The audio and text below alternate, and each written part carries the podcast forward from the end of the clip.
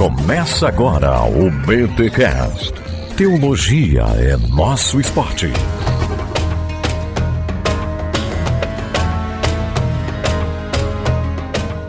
Muito bem, muito bem, muito bem. Começa mais um BT Cash de número 491. Eu sou o Rodrigo Bibo e a história de Massada não é tão massa. Assim, é, né? Foi mal, foi o que deu para fazer, ficou bom, gente. Cara, ficou bom, ficou belo bom. trocadilho. Belo trocadilho. Manjado, né? Todo mundo fala de Massada e é velho que usa a gíria massa, deve fazer esse trocadilho, né? Aqui fala André Heinck e a glória do império enche os olhos, mas os caras de bem são os rebeldes. Nossa, meu Deus. Ah, mas, cara, eu tô até atrás trajado a rigor aqui, olha aqui a camiseta, ó. Deixa eu ver, ó. Eita, Rebel Alliance. Ah, Aliança mano. Rebelde, cara. O cara tá com Star Os fãs de Star Wars piraram agora. E você que não entendeu nada porque só tá ouvindo o podcast, vai lá ver a live, né? A gente, esse podcast foi transmitido ao vivo no nosso canal no YouTube. Falei Ismael Wolf, e eles, os romanos, criam desolação e chamam isso de paz. E eu também vim aqui, ó, de Stormtrooper hoje aqui. Caraca, mas tu tá do lado errado, irmão. Tu tá do lado errado. É, o Ismael é da força opressora.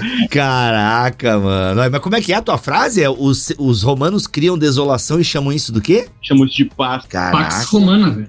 A Pax Romana. A que custo é essa Pax Romana, né? Olha aí. Gente, estamos aqui para falar um pouquinho sobre Massada, que é uma história aí, um, um capítulo da história dos judeus interessante interessante, ao mesmo tempo trágica. É até um tema certamente conhecido por alguns que já pesquisaram alguma coisa sobre a história dos judeus. É, é realmente é um ponto turístico, mas a gente vai falar um pouquinho sobre a história por trás dessa resistência judaica que é a história de Massada, os, os backgrounds, enfim. Fica com a gente, mas antes os recados paroquiais.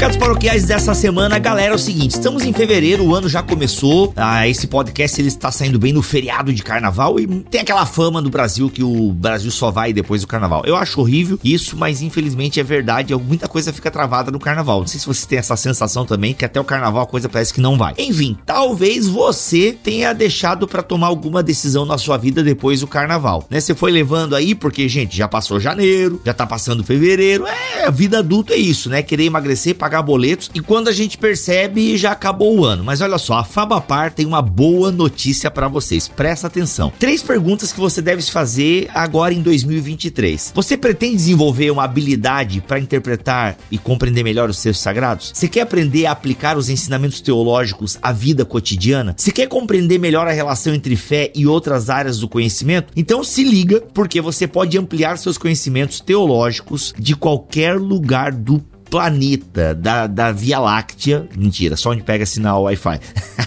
Você pode, gente, ampliar os seus conhecimentos e fazer alguma coisa valer, acontecer ainda em 2023 com a pós-graduação online em teologia da Fabapar. Tá? Os cursos da Fabapar são 100% online. Você tem mais de oito opções de cursos de pós-graduação, todos eles têm a teologia como pano de fundo. Você pode estudar quando e onde quiser, porque é totalmente online. Mas olha só, o fato de ser totalmente online não quer dizer que é uma coisa despersonalizada. Não, você tem atendimento via WhatsApp e chat. Você tem uma tutoria especializada ali para cada curso que você escolher. E olha só, estamos nessa correria aí de emagrecer e querer pagar boletos. O TCC é uma parada que que pesa bastante. Então, na pós-graduação da Fabapar, você escolhe entre portfólio e artigo, ou seja, é uma coisa menos burocrática, menos complicada de se fazer. Beleza? Isso é excelente. Então, galera, entra no site da Fabapar agora, o link tá aqui na descrição deste BTcast. Escolha uma pós-graduação, eu tenho certeza que alguma pós-graduação vai atrair vocês. Ó, como por exemplo, capelania e aconselhamento, estudos analíticos do Pentateuco, gestão de conflitos, hermenêutica das parábolas do Novo Testamento Testamento, teologia do Novo Testamento aplicada. Aliás, eu tenho um amigo meu que fez essa teologia do Novo Testamento aplicada, ele tá amando. E uma amiga minha fez o Capelania Aconselhamento e gostou demais também. Teologia e interpretação bíblica, teologia sistemática contemporânea contemporânea e teologia sistemática contextualizada.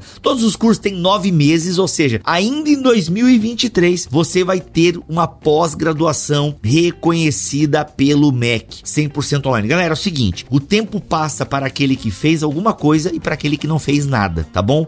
Então, assim, entra lá, vê o valor, vê se cabe no seu orçamento. Ah, usa o cupom Bibotalk, que ainda você ganha um descontinho, já ajuda no rolê, tá bom? Então, assim, vai lá, se programe e faça. Não deixa, não deixa passar. Você precisa ter uma pós-graduação da Favapar. Com certeza, um desses cursos que eu acabei de mencionar é interessante e vai fazer você crescer, vai fazer você ajudar a missão da igreja vai fazer você participar daquilo que Deus tem feito no mundo, porque você vai se preparar, são ferramentas para você servir melhor ao reino de Deus, tá bom? Link aqui na descrição deste BTcast 491 em bibotalk.com e não esqueça, use o cupom BIBOTALK.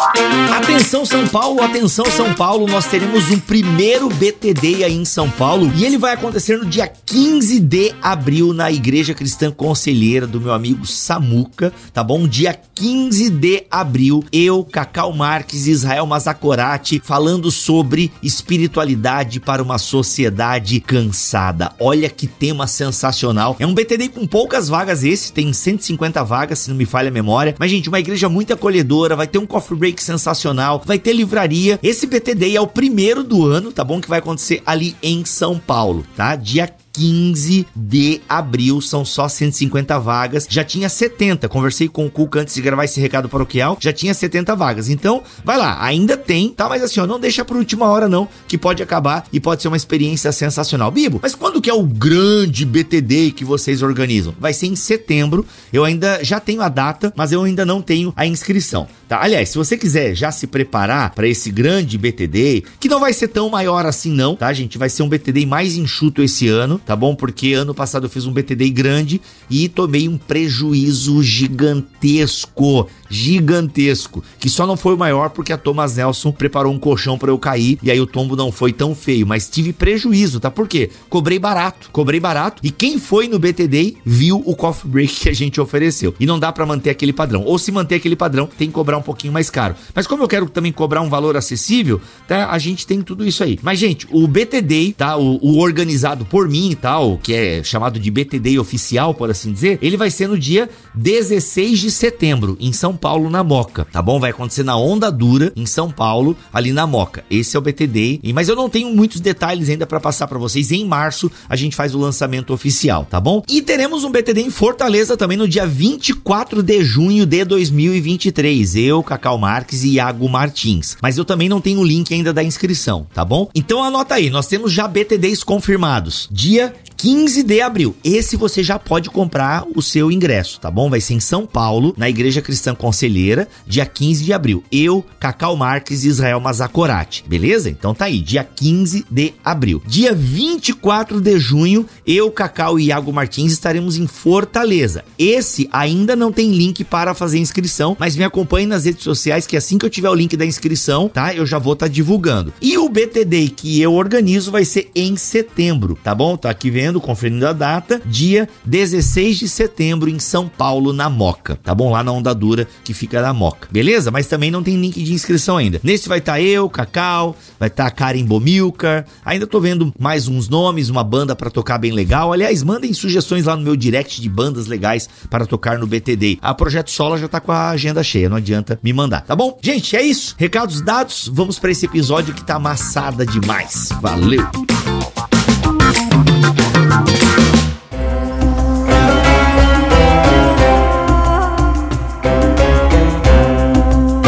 Bem, senhores, aqui meus amigos, André Heinck, seja muito bem-vindo pela primeira vez aqui no BTcast Ismael, um prazer receber você aqui. Amigo do André Heinck, participante aí também do GT, né, do grupo de trabalho da BC2 de História. Seja muito bem-vindo, Ismael, obrigado pela tua presença aqui. Vamos lá, André, Massada, por onde a gente começa para falar dessa resistência judaica, né? Hoje em dia são as ruínas de Massada, mas o que foi Massada? Mas antes de nós explicarmos essa resistência judaica contra Roma, como é que a gente a gente tem que voltar um pouquinho para falar sobre a dominação romana, já alinhamos um pouquinho isso quando falamos sobre os macabeus, os oprimidos, certo? Quando a gente falou um pouquinho sobre a revolta dos macabeus, a gente falou um pouquinho sobre a dominação romana. É, falamos mas... no seguinte, nos oprimidos também a gente trabalhou um pouco dos, dos mais dos romanos, né?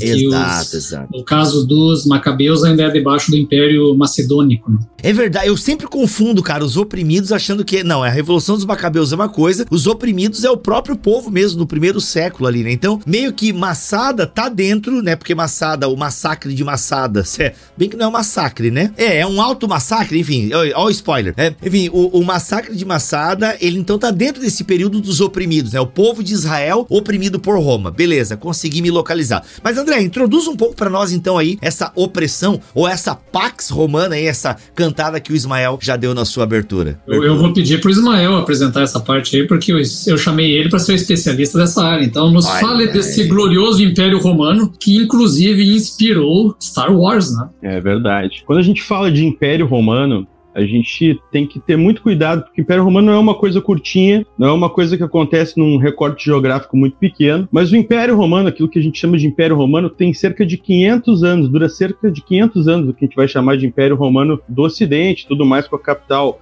basicamente em Roma. E esse Império Romano, ele é extremamente diverso, tá? Ele vai surgir ali já com, com Otávio Augusto, né, que vai ser ali declarado pelo Senado considerado ali como príncipes, ou seja, como o principal entre os romanos, certo? Então Otávio Augusto vai ser esse primeiro imperador, o venerável, o sagrado, né? Então o imperador ele tinha toda toda essa toda essa pompa em torno dele. E isso não quer dizer que anteriormente os romanos já não estivessem expandindo, né, de certa forma, os seus domínios. Eles estavam tentando controlar outros territórios. Nós temos, no período anterior, o grande general Júlio César, por exemplo, que tentou invadir diversos lugares, né? Ele, ele obteve êxito em algumas das suas ações militares, em outras ele não obteve tanto, como é o caso da Britânia, né, que era a província mais ao, ao oeste do Império Romano. Mas, enfim, os romanos, quando a gente vai estudar ali a história de Roma, a gente tem que ter isso na cabeça, que Roma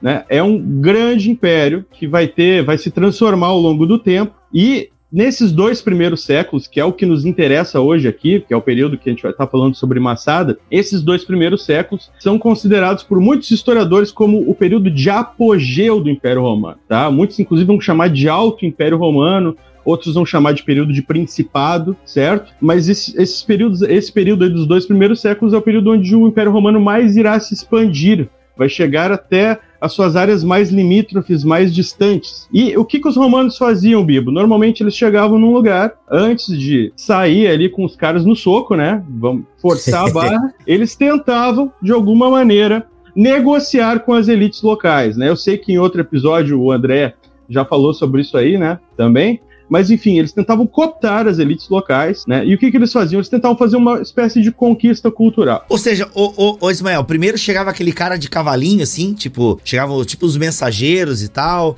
aí tentava aquela coisa meio diplomática, é isso? Isso. Porque quando a gente pensa em Império Romano, eu já lembro, é assim que o meu Fusca anda! Eu já lembro do Gladiador, né, cara? Já, já, lembro, assim, galera lutando. Aliás, o filme do Gladiador se propõe a ser em que período? Só pra um momento nerd nada a ver aqui. Ele é Marco Aurélio, né? Então é 180 em diante. É bem distante. Ah, bem. É depois, então, né? Pô, 180 bem... depois de Cristo, por, por aí. Então esquece, pra, então esquece. Então. Ah, que droga. Poxa vida, enfim, vai lá, volta, Ismael. Desculpa esse. Não, tá certo, foi ótimo. Mas foi ótimo, aqui, foi horrível, não precisa. Foi ótimo, cara, foi ótimo. é, quando a gente é convidado para casa de alguém, a gente principalmente, né? Boa. Tudo, obrigado, valeu, obrigado, mano. Cara, então assim, o que, que acontece? Alto Império Romano, tá? É o apogeu do Império Romano. O Império Romano tá se expandindo, certo? Porque também esse vai ser o grande período da chamada Pax Romana, né? Não significa que havia paz o tempo inteiro no Império, não, significa isso. Mas os romanos, para eles, eles queriam paz, eles queriam chegar num lugar no primeiro momento, eles não queriam levar suas legiões para morrer no campo de batalha, eles queriam primeiro negociar, né? Tentavam cooptar essas elites locais, alguns aceitavam. Imagina o romano chegando lá e dizendo assim, né? Imagina, Bibo, você lá como é, um representante nativo, né, de uma elite local, e chega lá um representante de Roma, do poder central romano, e diz assim: ó, olha só, Bíblia, se você se aliar conosco, a gente está precisando da sua matéria-prima, a gente está precisando de escravos, a gente vai te ajudar na tua luta contra os teus inimigos que estão te cercando aqui. Então Boa. talvez a gente possa fazer essa troca aí. E muitos entravam nessa, diziam ok. Outros não aceitavam isso, ok? Os que não aceitavam, a gente sabe o que acontecia, né? O Romano ia tentar se aliar com outro para então destruir ele. Se ninguém quisesse se aliar, o Romano partia para cima de todo jeito, né? E era o que fazia e fazia muito bem. A gente sabe que militarmente os romanos eram muito poderosos, né? A gente sabe disso. É, Ismael, e... Oi. Só, só, aproveitando que está falando dessa questão de cooptar as elites, né? É, tem que lembrar que na história da Judéia, eles buscaram o apoio dos romanos na guerra contra é, o Império Macedônico, né, lá da Síria, os Seleucidas. Então eles buscaram o apoio e o Império Romano deu esse apoio, claro que foi um apoio, vamos dizer, moral apenas, né? Então é. eles botaram eles em contato aos os Seleucidas, né? Olha, nós temos Roma do nosso lado e tal, então toma cuidado. Então eles serviram como essa, essa força diplomática para os asmoneus conseguirem sustentar uma independência depois, né? E a entrada deles na Judéia é como ela vem por uma força militar, mas de intervenção dentro de uma guerra civil entre né, os filhos lá é, entre dois irmãos lutando pelo poder dos descendentes asmoneus e eles se colocam do lado de um deles. Né? Então, é, é, dentro de uma guerra civil, eles meio que tomam o poder, mas dentro de uma guerra civil do lado de um dos, desses grupos. Então, eles juntaram a questão militar com a questão diplomática no caso da Judéia. Só para comentar, é, acrescentar aqui. Boa. Ótimo, ótimo. Outra coisa, tá? Os romanos tentavam fazer uma conquista cultural. Um cara que descreve isso muito bem, se chama um historiador, também dos, dos primeiros séculos ali, que é o Cornélio Tácito. Tácito escreve Uh, tem uma obra bastante famosa, A Vida de Agrícola, que era o sogro dele, um dos caras que tentou invadir, por exemplo, a Britânia, né, e, e obteve sucesso com isso. Uh, o Tácito vai falar exatamente dessa conquista cultural. Tá? O que, que os romanos faziam? Chegavam lá no lugar, a maior parte dos lugares não tinha grandes cidades, né? O mundo era muito rural. Então o romano, chega, o romano chegava lá e oferecia para o cara teatro, oferecia um bom banho romano, oferecia tudo aquilo que Roma podia uh, lhe dar, né? Serviço jurídico, porque, porque, se ele passasse a ser um cidadão romano, ele ia, fazer, ele ia ser protegido de certa forma pelo império. Então, essas pessoas acabavam cedendo por interesses, né? As elites acabavam cedendo por interesses, né? Tentando se beneficiar de alguma forma. Mas, obviamente, que nem todos estavam satisfeitos com isso, né? A gente vai poder falar um pouquinho sobre isso depois aí. Não apenas na Judéia, mas em outros lugares no entorno do Império Romano. Nem todo mundo aceitava isso muito bem. Legal. Então tá, então é um modelo de. Assim, se a galera não aceitasse, então rolava daí a porrada e a dominação com base na força, certo? Isso. Então, em relação ao povo de Israel, a princípio tem ali os herodianos e tal, o povo de Israel meio que aceitou tranquilamente, de alguma forma, aceitou essa opressão, né, que é o que o, o André escreve no seu livro, Aqueles da Bíblia. Mas aí, gente, como é que a gente caminha pra Massada? A gente fala um pouquinho dos herodianos aí, é, de, das facções, como é que, pra onde a gente vai? Então, aí a questão da reação da Judéia à dominação romana, né? Então nós temos aí, é, aquilo que eu mencionei antes, a chegada dos romanos foi no início via diplomática, né? Depois acaba entrando com a força força das armas porque tem uma guerra civil interna pelo poder, que termina com Roma colocando sobre a Judéia como governador um edomita lá do sul, né, que é, é, é, descendente de uma família dos que haviam sido convertidos à força ao judaísmo. Né, o período dos macabeus, eles, eles invadiram a Idumeia no sul, converteram na marra todos aqueles edomitas, né, circuncidaram os homens tal, e se tornaram então membros do judaísmo na marra. E dessa família fazia parte de uma família muito importante chamada do Herodes, né, que vai dar origem então a essa descendência dele dos herodianos e outros que estão ligados a esse, esse grupo de poder. E o Herodes se torna, então, Herodes chamado o Grande, esse governador a partir do ano 40 a.C. e vai até um pouco até 4 anos de Cristo, ele morre. É, esse é o Herodes que manda matar os bebês. Né? Por que, que ah, ele morreu antes de Cristo? Hum. Porque Jesus nasceu antes de Cristo. Né? Ele nasceu entre 4 e 7 anos de Cristo. Então, aquele erro clássico né, da, da datação ali a partir do século 6. Então, tem essa turma que está é, meio que do lado, porque está lucrando com o império. Né? Então, junto aos herodianos, tem toda uma turma, uma estrutura administrativa, a turma do palácio, por exemplo, é, e, e do, do, templo, né? os, os sacerdócios do templo, que são os saduceus, esses estão apoiando essa estrutura toda de dominação. É, dentre os fariseus, alguns grupos estão é, junto, porque fazem parte da administração. Uma grande maioria está meio em cima do muro, tenta não tratar muito a questão política. Né? Eles estiveram os fariseus tiveram, no tempo dos macabeus, um revés aí de 800 fariseus crucificados por Alexandre Janeu porque fizeram oposição a ele, né? foi um horror. Então, uh, os fariseus meio em cima do muro, eventualmente fazendo oposição. Né? Tem inclusive um grupo, dois fariseus, eles faziam parte da chamada quarta filosofia, que pregavam não pagamento de impostos em Roma como uma Olha forma aí. de resistência.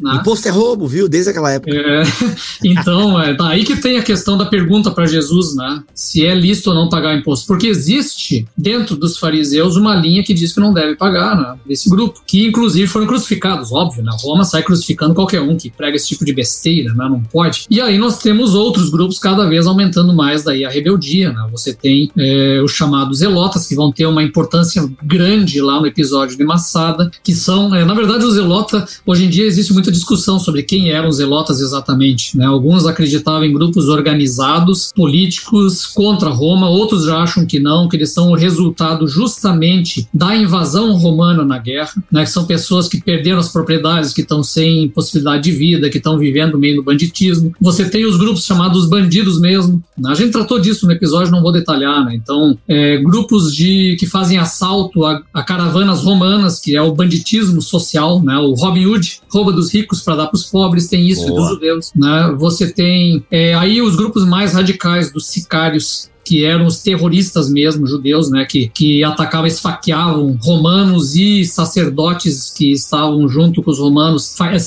é, esfaqueavam eles nas ruas, ou sequestravam famílias inteiras de autoridades e chacinavam a família toda. Então tinha é, até essa radicalidade também contra Roma na resistência do Império. Então, é, quer dizer, a Judéia é um grande caldeirão, assim, ele é um barril de pólvora sempre pronto a explodir, porque né, isso tem muito a questão religiosa, né, porque eles, afinal de contas, uma vez ao ano, eles celebram uma festa da Páscoa, que era o que? Era a libertação de um império opressor, né? Porque o Deus de Israel, Yahvé, é um Deus libertador, né? E aí eles estavam, na verdade, debaixo de um império opressor dentro da própria terra deles. Então, para essa gente, a celebrar a Páscoa era uma absoluta fantasia, completa fantasia, porque imaginava uma liberdade que não existia na prática. Uhum. Vamos pensar aí, para a galera que, que não conhece muito de história antiga, né? O que, que era o Império Romano? O Império Romano, ele dominou toda a bacia mediterrânea. Então, se você for no Google e jogar mar Mediterrâneo, você vai ver que os romanos conseguiram dominar todo o entorno dessa bacia aí.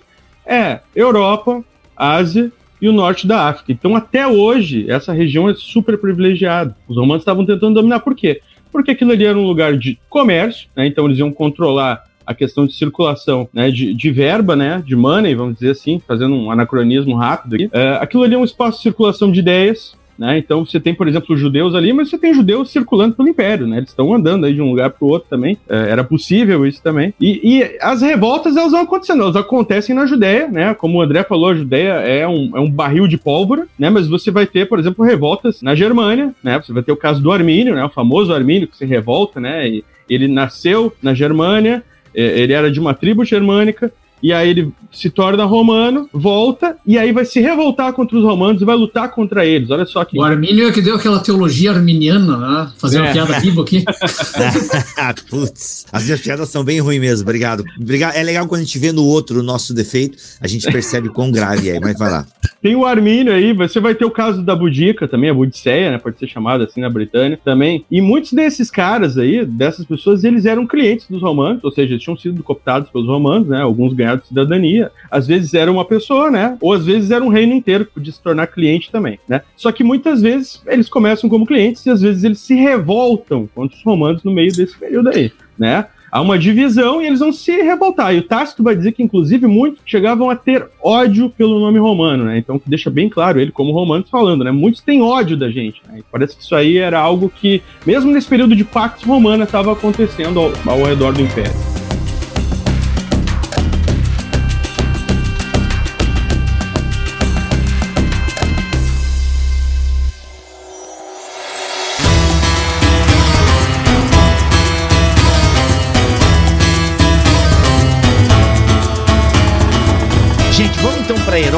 Esse cara que constrói a fortaleza de Massada. Vamos caminhar para essa fortaleza aí? Por que, que ele constrói? O que, que é Massada em termos geográficos? A própria palavra Massada, se não me falha a memória, significa essa fortaleza aí. Mas eu queria agora que a gente fosse então para Massada. Já colocamos um pouco o cenário, um pouquinho do Herodes. Que, por que, que ele. É, o Herodes é o cara que manda matar as crianças lá porque fica com medo do, do né, de quem que é esse rei dos judeus aí. Ou isso eu vi no desenho, já tô botando no texto bíblico. Enfim, é igual crente que vê novela da Record já confunde novela da Record com Bíblia, tá tudo certo, tamo em casa. Vamos pra Massada, com qual objetivo? Falar um pouquinho até da, da questão de é, o que Massada oferecia, porque é, foi uma parada arquitetônica pra época, assim, de. É, mano, a, os engenheiros hoje em dia não conseguem fazer o que o pessoal fez em Massada lá. Impressionante. É, Massada, assim, ele é uma montanha. Ele é um, uma montanha com um, um, desfiladeiro que fica pertinho do Mar Morto, dois quilômetros do Mar Morto, na parte sul da Judéia, é, no meio do deserto, clima desértico total. E ali já existia antigamente uma, uma espécie de fortaleza do tempo dos Asmoneus, né, relacionada a um deles, não se sabe exatamente qual, sumo sacerdote Jonatas, alguns acham que está lá o, é, do, é do Alexandre Janeu e tal. Então já tinha um, um local ali, uma fortaleza. E o Herodes, ele é o grande construtor né, da Judéia desse período. Não apenas em relação à própria Judéia, em relação ao Império Romano inteiro. O Herodes é importantíssimo como construtor, né? Ele ganhou fama em todo o Império, né? Porque ele fez obras gigantescas. Né? Ele reconstruiu Samaria, né? Chamada Sebástida, né? Em homenagem ao próprio Imperador Augusto. Ele fez todo o novo templo de Jerusalém, né, a ampliação, a esplanada. Né, Para ter uma ideia, a área do templo de, de, de, Jerusalém, ali o pátio dele, é quatro vezes maior do que a Acrópole de Atenas. Então é um negócio muito grande, é monumental, né? E outras construções em, em Cesareia, pela Judéia inteira, e aí, inclusive, lá em Massada. E em Massada ele fez uma. Então, é uma, é uma fortaleza, né? Ele fica no topo dessa montanha, vocês joguem no, no, no Google aí para ver como é que é a imagem. Então, ele fica nesse topo dessa montanha, é muito desértico, seco, é um, é um despenhadeiro para todos os lados. Você chega nele apenas uh, serpen eh, numa, numa estrada que vai serpenteando né? até chegar no topo em que você tem que praticamente andar em fila indiana para chegar lá, não tem outro acesso. E ali ao redor ele faz então é, as fortalezas de casa-mata, né? ou seja, né, o, onde são tipo quartos e depósitos, ele forma uma parede para fora que você não consegue atravessar. Então não tem como subir nisso. E ali em cima ele colocou então, construiu palácio, construiu, tinha inclusive sinagoga, tinha né, áreas de banho, tinha uma série de coisas lá em cima, e inclusive uma um, um, sistema muito bom de captação de água da chuva. Ah, mas pois não é, é deserto? Cara. É, pois é, porque, pô, tinha até banho quente, o pessoal tava, eu tava vendo aqui algumas informações. Pô, banho quente, mano. Tipo. Pô. Então, ele, ele tinha um, um, sistema de cisternas ali em que ele captava, porque chove só em um momento na, no inverno nessa região. Quando chove, ele conseguiu criar um sistema de canais que captava água que caía em todo o topo do monte e abastecia nessas cisternas, que aí durava para o ano inteiro a água, né? Quando não chovia mais. E ali ficava então abastecida a água e ele tinha também um abastecimento de alimentos para muito tempo. Então, alimentos conservados, né? Claro, vai ser alimento que não se deteriora. Então, tem abastecimento lá dentro. Ninguém sabe exatamente por que, que ele construiu ali, porque fica no meio do deserto. Por outro lado, não tem lá grande coisa. Então, não se sabe se é preocupação com os partas, que são lá da Pérsia, com quem ele já tinha lutado no início da dominação, né? Porque a Judéia caiu na mão dos partas e o Herodes conquistou de volta com as legiões, legiões romanas, né? Por isso que ele ganhou a, o reinado da Judéia. Hum. E então não se sabe se é por medo dos partas para botar um, uma fortaleza contra eles lá, ou se era mesmo para fugir do próprio povo em caso de rebelião e tal, e para ficar escondido lá. Então a gente não sabe, ou dos próprios romanos. Então não se sabe exatamente a razão para estar tá lá essa fortaleza, mas o fato é que ela existia e era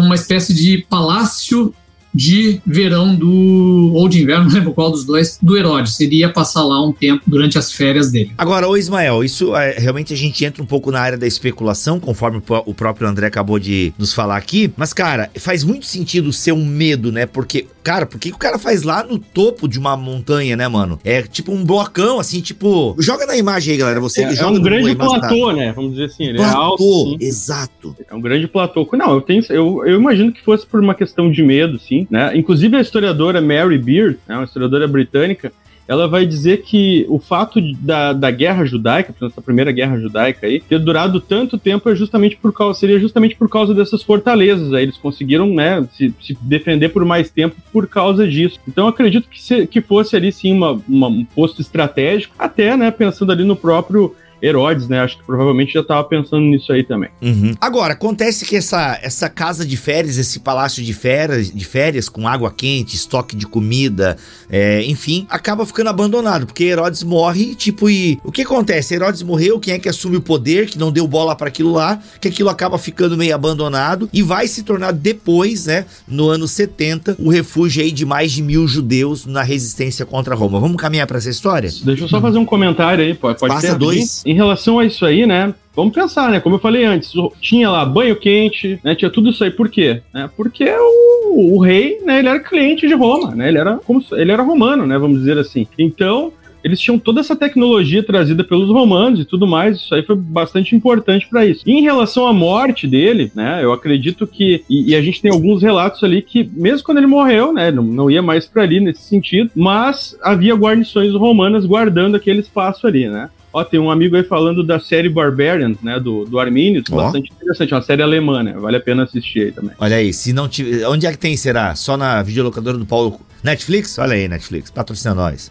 Baita série, muito boa. Então, assim, cara, na verdade, tipo, não chegou a ficar abandonado, né? Tinha ali guarnições, os caras estavam guardando aquele espaço ali. E aí, esse espaço depois vai ser tomado pelos sicários, né? A gente pode falar disso, mas eu acho que talvez valha a pena a gente falar um pouquinho dos antecedentes até chegar a isso aí, pelo menos de uma maneira breve, né? sobre a Guerra Judaica. Manda né? bala, Podemos? manda bala, vai, vai desenvolvendo. Tá então, gente, casa, aí, mano. ó, Guerra Judaica, tá? Vamos ali pegar ali do ano 66 depois de Cristo, mais ou menos. Tinha um cara, um procurador da Judéia que se chamava Gécio Floro. Esse cara aí, ele estava estacionado basicamente em Cesareia Marítima, né? Tipo um centro administrativo, né? De uma maneira bem simplificada aqui. E esse Gécio Floro, ele estava sendo acusado pelos judeus de beneficiar os gregos da cidade de Cesareia Marítima, né? Ele vai inclusive ter um, ter um ato lá que vai trazer eh, que vai trazer impureza para a sinagoga, né? Os judeus vão tentar reclamar com ele, ele vai receber, não vai querer ouvi-los depois de muito eles uh, insistirem com isso. E depois, olha o que esse cara faz, né? Ele vai afrontar mesmo. Ele não estava nem aí, ele afrontava. Ele vai lá e vai tomar subtrair do templo uma parte do tesouro. E os judeus vão ficar enfurecidos com isso. Eles vão enlouquecer com essa situação, eles não gostaram disso. E eles vão começar a passar né, pela cidade de Jerusalém, né, e seus arredores, vão começar a passar alguma espécie de gasofilácio, né, para quem é, quem é da igreja está acostumado com esse, com esse termo aí, vão passar o gasofilácio, uma cestinha pedindo dinheiro Ofertinha, ofertinha. Ofertinha, exatamente. E vão passar isso aí e vão começar a tratá-lo como se fosse mendigo, como se ele estivesse precisando daquele dinheiro. E ele vai ficar furioso com esses caras. E os escritos antigos nos dizem que ele vai prendê-los, né? Boa parte das lideranças que estavam contra ele, flagelá-los e muitos vão ser crucificados. E aí ele vai para a praxis romana da violência, né? A praxis romana a imperial da violência, como a gente estava falando isso. Só o pessoal entender, flagelá-los é aquilo que a gente viu lá no filme é, do Mel Gibson, né? Paixão de Cristo. É, é aquela pancadaria. Isso aí. Caraca, Arrancar o couro do cara. Chicote com osso, aquela coisa toda. Exatamente. É, a expressão tirar o couro aí nunca faria mais sentido do que flagelo, né? Flagelo é, é violência mesmo. Né? Mas continuando, né, cara? Então, assim, ó, ele vai flagelar esses caras Aí vai aumentar a revolta, né? Vão acontecer uh, sucessivas derrotas romanas, porque os romanos foram pegos de surpresa. E a gente tem que pensar que os caras estão tentando guardar as fronteiras, né? Até chegar alguém ali para defender, chegar uma nova legião, isso levava tempo. Não era, não era, bastava mandar um WhatsApp na época, porque não tinha. Então, às vezes, para uma informação chegar num determinado lugar, levava semanas, né? Levava um tempão. Então, assim, eles vão conseguir derrotar os romanos, vão ganhar uma série, né, de conflitos com os romanos. Só que no ano de 67 depois de Cristo acontece uma virada virada nessa situação. Vai chegar um cara ali que o cara é o cara em termos de guerra, que é o Vespasiano. Ele vai chegar junto com o filho dele, o Tito, com vários homens, né? Provavelmente com duas legiões. E ele, né? Era cerca de 60 mil homens, né? Mais ou menos é, é computado isso aí. O Vespasiano, ele vai entrar ali ele vai começar a tomar, vai começar a tomar a região, a, Judéia para si novamente, né? Vai tentar restabelecer a ordem. Ele consegue fazer. O Vespasiano foi um dos caras que conseguiu fazer a conquista da Britânia, que o Júlio César não tinha conseguido fazer. Então esse cara não era qualquer um. Chegou, mandaram um cara para ali que sabia muito bem estava fazendo. E ele vai tomar de volta né? Ele estava a serviço do imperador que era o Nero nessa época, né? E ele vai tomar ali a, a, região e vai controlar essa região novamente, né? Vai ter um outro procurador ali na época, que é o Marco Antônio Juliano, que não foi tão importante assim, né?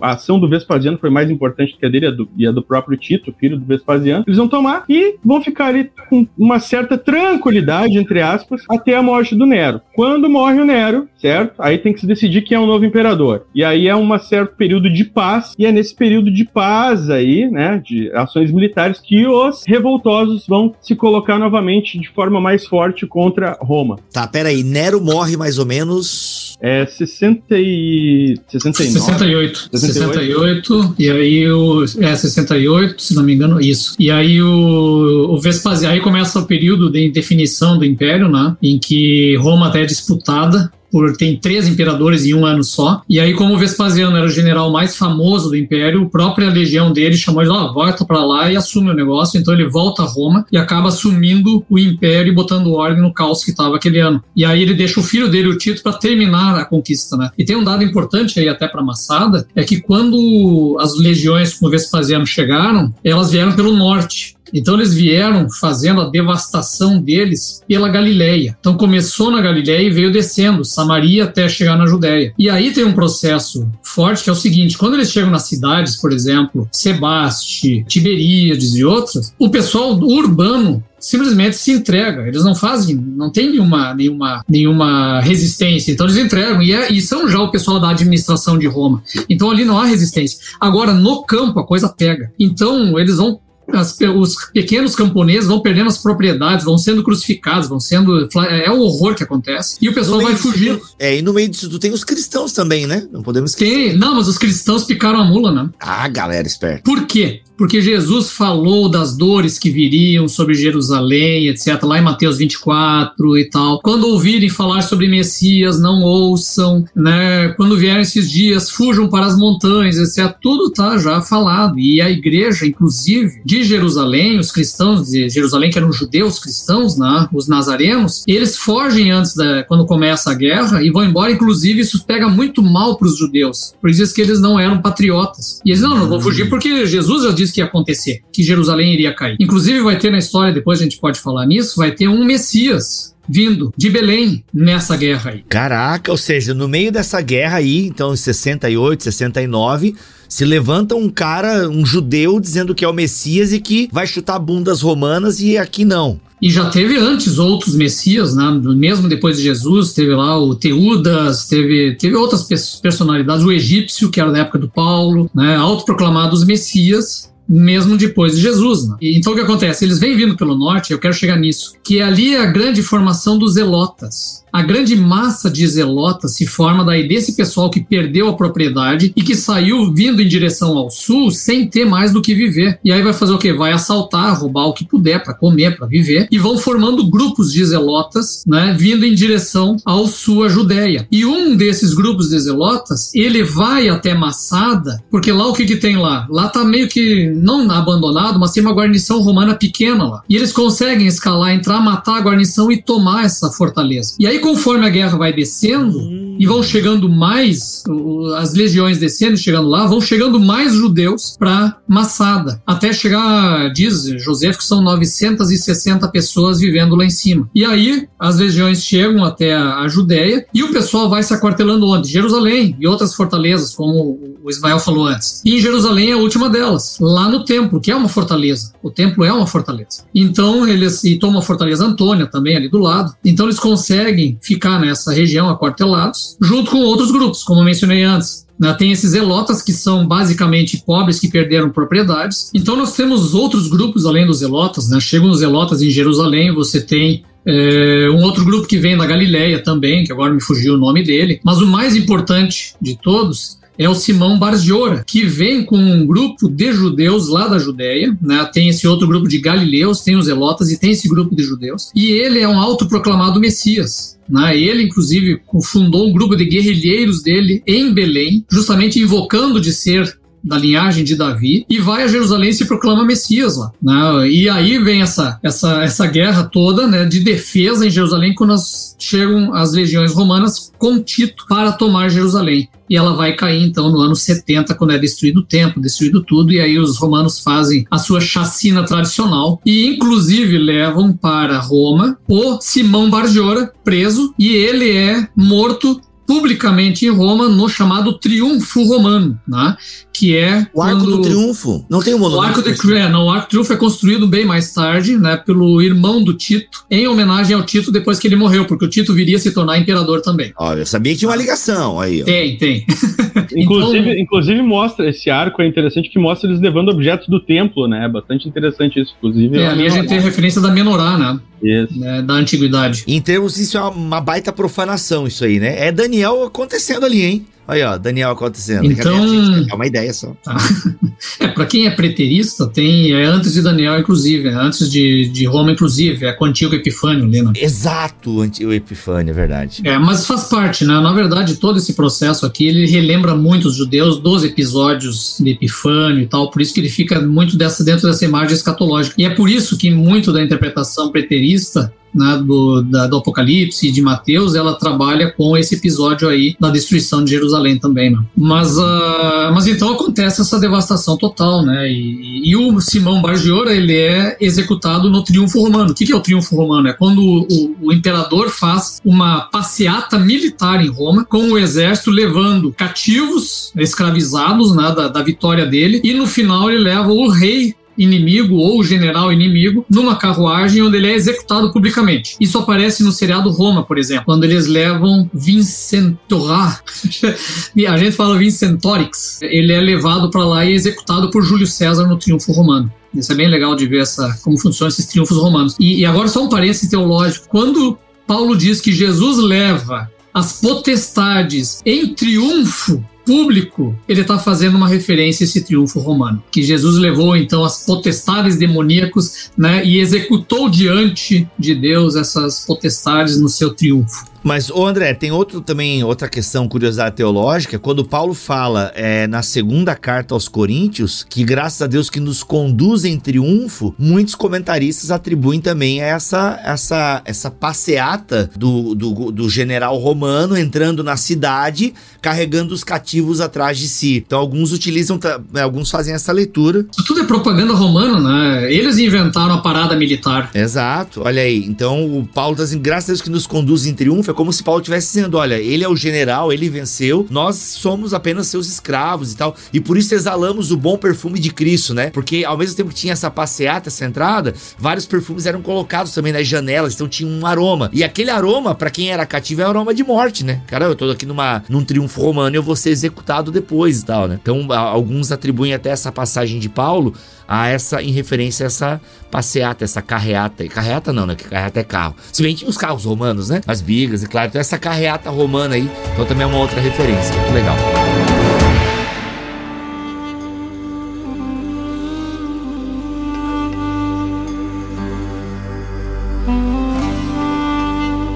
E aí, então nós temos essa galera, revolta, deu pau, deu ruim. E aí tem uma galera que vai pra Massada morar lá pra Nós Somos a Resistência tem uma galera que vai para Massada morar lá, mas também é importante falar, citar rapidamente Flávio José, que é o cara que vai escrever sobre isso, né? E que tinha sido capturado ali, acho que por volta do ano 67 também, eh, numa cidadezinha lá do, do interior da, da Judéia. E o Flávio José foi capturado, só que é dito, né? Por ele, inclusive, que ele tá havia. Tá atrás de você, inclusive? Tá atrás de Exato. você, o Catatal? Exato, ali, ali, ali. Isso. É.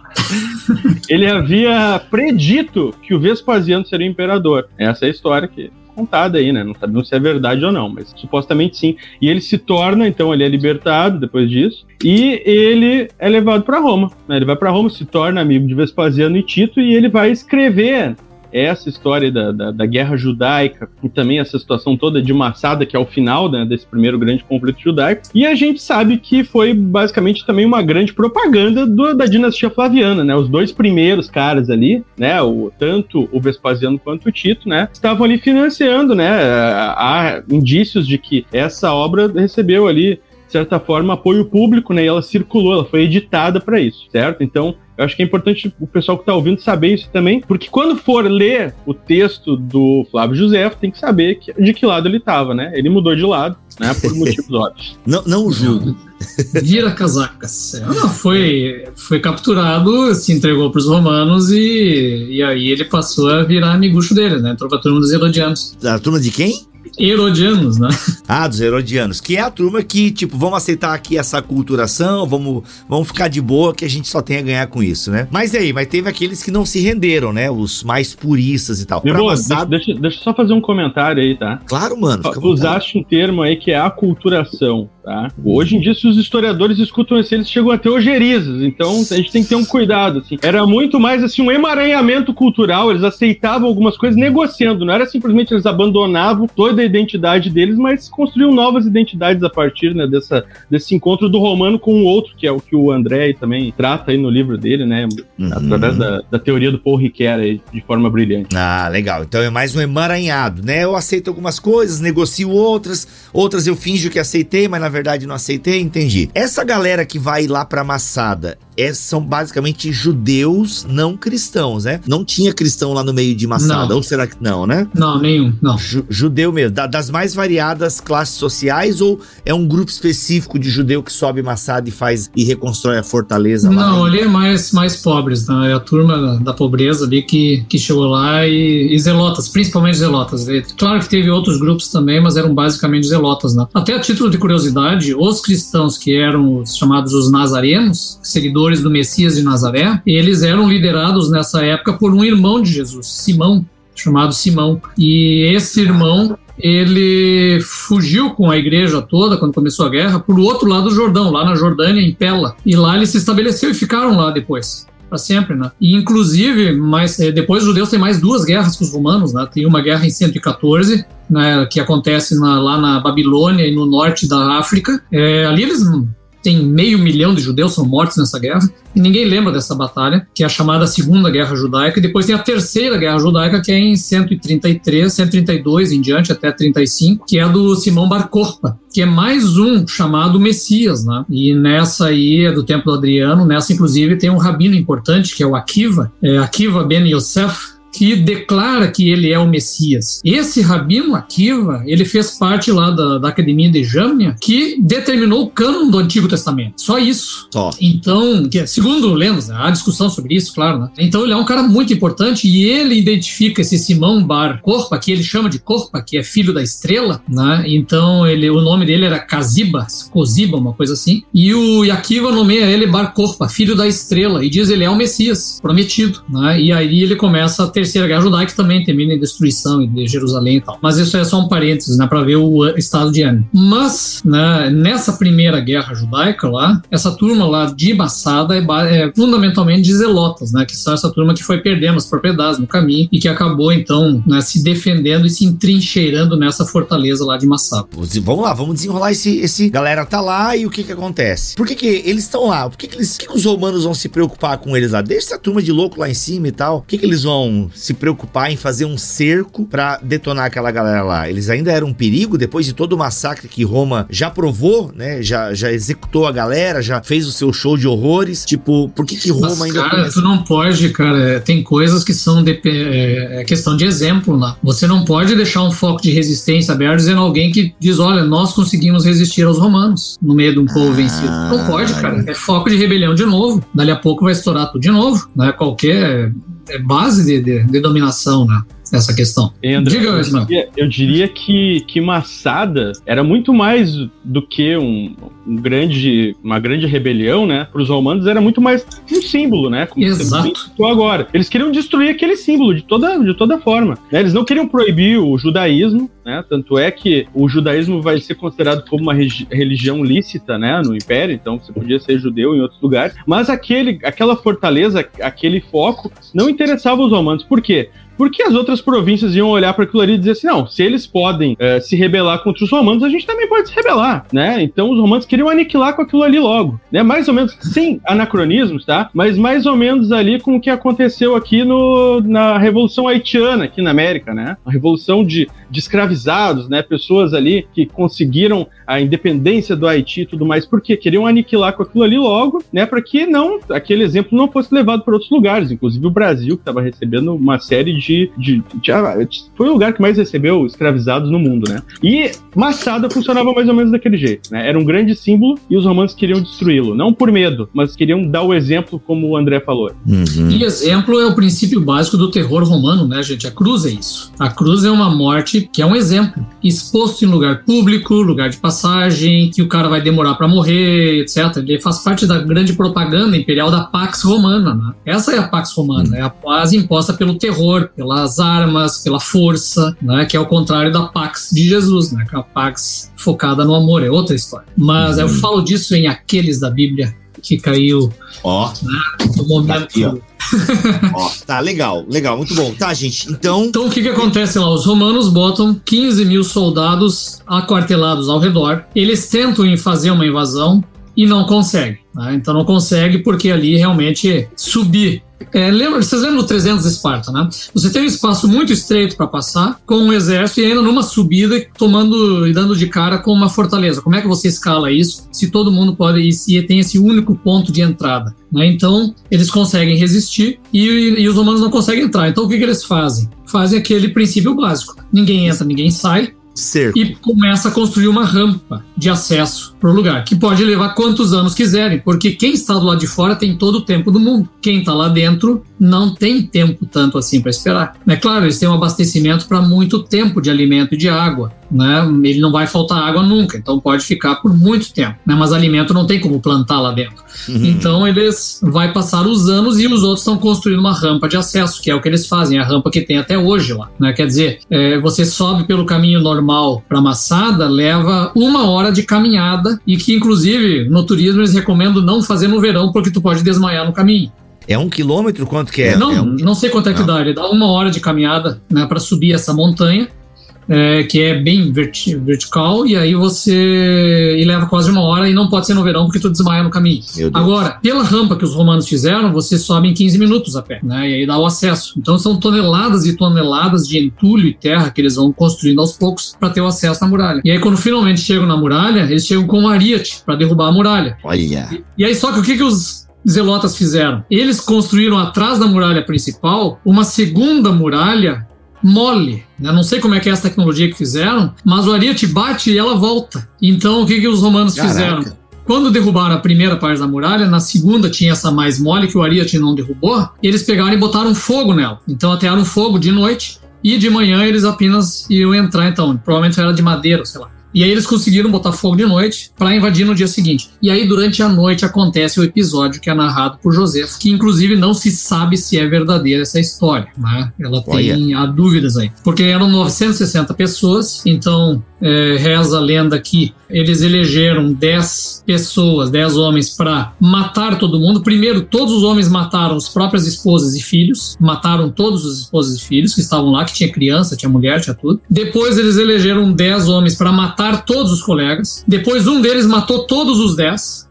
e se suicidou no final para os romanos não prenderem, não crucificarem, não fazerem o que for ali. E reza a lenda que uma, uma mulher com os filhos tinha se escondido numa cisterna e sobreviveu, os romanos prenderam e que dela veio a história do que aconteceu lá. Se isso tudo é verdade, não sabe, né? Porque o Josefo gosta de, de dourar a pílula também, né? Então, isso a gente não sabe, mas o fato é que todos os que estavam lá, eles morreram, seja pelo suicídio né, de um e a morte de todos, que na verdade é um suicídio também, porque né, se tu combina, tu me mata, na minha opinião, não deixa de ser suicídio. Né? Exato. Né? Mas a gente não sabe então se foi um suicídio ou se simplesmente os romanos chacinaram todo mundo. Isso a gente não sabe. Mas todos morreram ali na, nessa resistência no final de três anos que eles aguentaram lá. Né? Foram três, três anos. anos. Três anos até os caras construírem a rampa. Né? É isso que determina o, o tempo. Cara, mas o que que eles. Mas, mas, mano, o grão aguenta tanto tempo assim, cara? Os grãos? Meu Deus. Shark. Imagina só, cara, o terror psicológico desses caras, ali, esses 900 e poucos olhando lá para baixo, 15 mil. Até hoje, se você olhar lá de cima, tem resquícios desses acampamentos romanos, né? E os caras sabendo se esses caras invadirem aqui, a gente tá lascado. E os romanos não, não tinham pressa. Tranquilo. Né? Se tivesse que morrer de fome, morriam de fome, tranquilamente. Fizeram essa é a lógica, essa é a lógica de qualquer cerco, sabe? Quando teve a destruição de Samaria, ela teve dois anos de cerco dos assírios. Quando teve a destruição de Jerusalém, no tempo da queda lá do, de, da Babilônia, também foram dois anos de cerco ali. Né? O que é isso? É você ninguém entra, ninguém sai, o pessoal vai morrendo de fome e, e sede e tal. No caso de Massada, tinha um abastecimento muito bom podia durar por muito mais tempo. Enquanto isso, o exército vai construindo, o grupo de engenheiros vai construindo a rampa de acesso para chegar, passar por cima da muralha ou derrubar. Pois é, é, no caso o abastecimento da água vinha da questão das chuvas, né? Porque senão os romanos podiam cortar o acesso. Agora assim, ó, cara, que loucura, mano. E essa construção? Eu já, eu já ouvi dizer que a própria construção da rampa foi feita com escravos judeus. E por isso que a galera lá de cima não jogava pedra para matar porque estaria matando a própria gente. Isso procede essa informação? Tem algum registro? Cara, eu acho que não tem pedra suficiente para jogar lá de cima durante três anos e matar o pessoal, sabe? Eu acho que não é complicado. Existe discussão dos historiadores sobre se os, os, os escravizados da guerra dos judeus cooperaram ou não. Tem discussão sobre isso. Alguns acham que não, que os zelotas se recusaram a fazer. Mas teve. Cara, depois que tu tá na condição de escravizado, cara, é, é essa, por exemplo, tem uma ideia. Nessa guerra dos judeus, forneceu muitos escravos para construir o Coliseu de Roma. Ele é concluído no ano 80. Muitos escravos judeus foram para Roma para construir o Coliseu. Né? É, a guerra, por exemplo, de 135, de, vencida lá por Adriano, dizem os antigos que deu tantos escravos judeus na época, foram mais de, de um, foi um milhão de escravizados judeus na época, que o preço do escravo humano ficou menor que o preço de um cavalo no Império Romano. De tanto escravo judeu nessas guerras. Então, cara, isso é Império Romano, entende? Por isso que eu falava lá no início, né?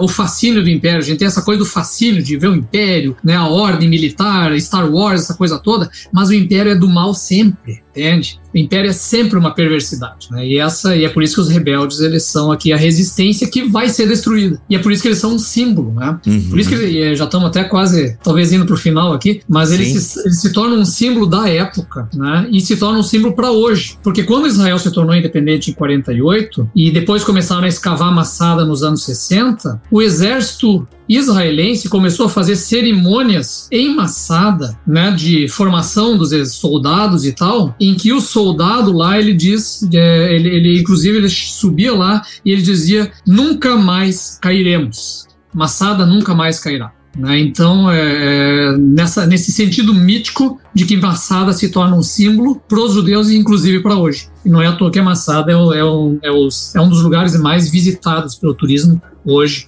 né, em Israel. Caraca. Então quer dizer que ainda hoje se mantém esse simbolismo como uma resistência e tal. Vamos resistir a essa galera, vamos resistir aos opressores. Porque tecnicamente o, o suicídio não é uma parada. Mano, é, é, era uma consciência moral. É, tava muito zoado, né? Porque os caras amavam a Torá e a Torá proíbe, né? De alguma forma, o suicídio, né? Então, é, isso mano, aí é uma discussão que no judaísmo é forte, ela é pesada, né? Porque ali é. o suicídio, alguns vão dizer que foi um ato de heroísmo, mas uma, a boa, muitos vão dizer que não, não poderiam ter se suicidado. Que na verdade eles tinham que seguir daí o exemplo lá da, da resistência dos macabeus, Exato. que resistiu na luta até onde puder e no final foram mortos, chacinados e tal. Então deixa o outro te matar, mas você não te suicida, né? Pois é. Então essa questão moral e espiritual, digamos assim, ela tá debaixo de grande discussão no judaísmo. Agora a questão do heroísmo, não. Aí esse, esse aspecto heróico, mítico, ele entra para a narrativa nacionalista. Daí é outra coisa. Uhum. A narrativa nacionalista, ou seja, Massada nunca mais e tal. Legal. Muito bom. Em compensação, né, só fazendo um complemento, há, há, grupos né, de judeus também que não querem reconhecer Massada né, como um espaço ali de heroísmo. Né? Tem uns que vão dizer assim, não, era um grupo que tinha ali que na verdade eram fanáticos, que não quiseram negociar, não quiseram fugir, e no final das contas, por causa desse fanatismo, preferiram se matar, matar suas próprias famílias, se entregar ou, ou qualquer coisa assim. Né? Então, a, ainda há uma discussão em torno disso, né? Enquanto uns têm essa situação de tentar elevar esse como um símbolo nacional,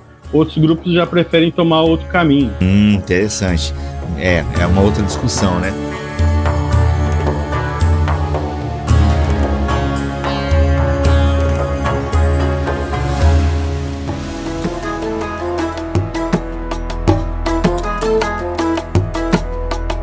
Cara, se Então é isso, poxa, deu pra gente conhecer um pouquinho essa história de Massada. Ismael, muito obrigado pela tua presença aqui, cara, nesse BTcast e a gente vão marcar mais aí. Beleza, cara. Posso sugerir depois dois livros aí? Agora, não, inclusive vamos para essa parte aí de sugestão de livros, o que, que a gente pode ler para ampliar um pouco mais, se também conhecer algum documentário legal no YouTube, enfim, bora lá. Beleza. Então aqui, ó, dois livros aqui em língua portuguesa para quem quer aprender sobre o Império Romano, tá? SPQR, da historiadora britânica Mary Beard, tá? Sensacional.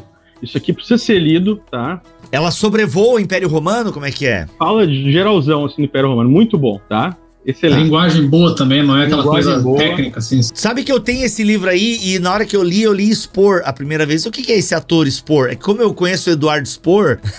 não, mas é, é. O que significa, cara, SPQR? Cara, tá falando, na verdade, é uma sigla, né? Tá falando ali sobre o Senado e o povo romanos. Então, toda vez que chegava lá Roma num lugar, chegava com um estandarte e tinha esse símbolo aqui. Então, o cara sabia que Roma tava chegando naquele lugar ali, tá? Pra dominar. Representantes de Roma e do Senado, vamos dizer assim. É, Outro livro que é fundamental ler, em língua portuguesa, também traduzido, é esse Roma, a história de um império, desse historiador também britânico, Greg Wolf, tá? Sensacional, gente. Tem que ler esse livro aqui. É muito bom. É, ele tem a linguagem um pouco mais técnica, mas ainda acessível, tá? Dá pra, pra ler de boa, assim. Ele é teu parente, não? Não, esse aqui, ele tem um ozinho a mais, né? Quase, quase meu parente. Mas esse aqui é britânico, né? Então, mas vale a pena. Também tá sobrevoando o Império Romano, assim, de certa forma. Falei. O sobrevoando foi uma piada com Bird, mas foi bem ruim mesmo. Eu, vou, eu posso sugerir dois livros também? Não, tu não. Tu é da casa. Tu fica quieto. Ah, deixa claro, eu sugerir, né, meu irmão? Vai, vai lá. Vai. Eu vou sugerir primeiro lugar, então, os outros da Bíblia, oh. né? O capítulo Os Romanos. Os... o Ismael falou várias vezes de clientes de Roma. Isso é uma expressão que está dentro da noção de patronato dos romanos. Eu explico isso lá no capítulo dos Romanos, né? E quero sugerir também, para tu entender melhor, esse furubudunço da época de Massada, aqueles da Bíblia, né? Que é para você compreender, então, o que levou esse processo todo a essa rebelião lá, que não era por pouca coisa. Bom, gente, muito legal. Tá aí. E aquilo que a gente sempre fala, valorize autores nacionais. E galera, o Aqueles da Bíblia, gente, tá barato. A Amazon não sei o que ela faz, em outros lugares também tá um preço bom. Aqueles da Bíblia é um livro que você tem que ter. Se você ama a Bíblia, não, sério mesmo, para não é propaganda aqui. Cara, é o que o André faz com Aqueles da Bíblia é aquele panorama, né? E junto com os outros, né? Um livro casa com o outro de forma muito esplêndida. Recomendo demais, tá? Aqueles da Bíblia. Gente, esse aqui o Igor Sabino recomenda também. Vocês conhecem, não? Esse livro História do Judaísmo do Goodman, né? Ele dá um, um, geral, ele não se concentra na antiguidade, ele apenas vai fazer um, um passar. Por quê? Porque o judaísmo ele começa depois do fim de Israel, né? Ele já ele menciona rapidamente o, o judaísmo do segundo tempo, mas ele se concentra então na história do desenvolvimento do judaísmo até o tempo de hoje, daí no final um pouco do movimento do sionismo também. Então é um belo livro para entender essa, essa grande diversidade do judaísmo até hoje. Hum, eu achei legal, hein, bacana. Gente, é isso. Coisa boa é o que não falta aí para você se aprofundar. Claro, né? Dê prioridade para aqueles da Bíblia que é o livro do nosso querido amigo aqui, André Heinck. É isso. Voltamos na semana que vem, se Deus quiser assim permitir. Fiquem todos na paz do Senhor Jesus.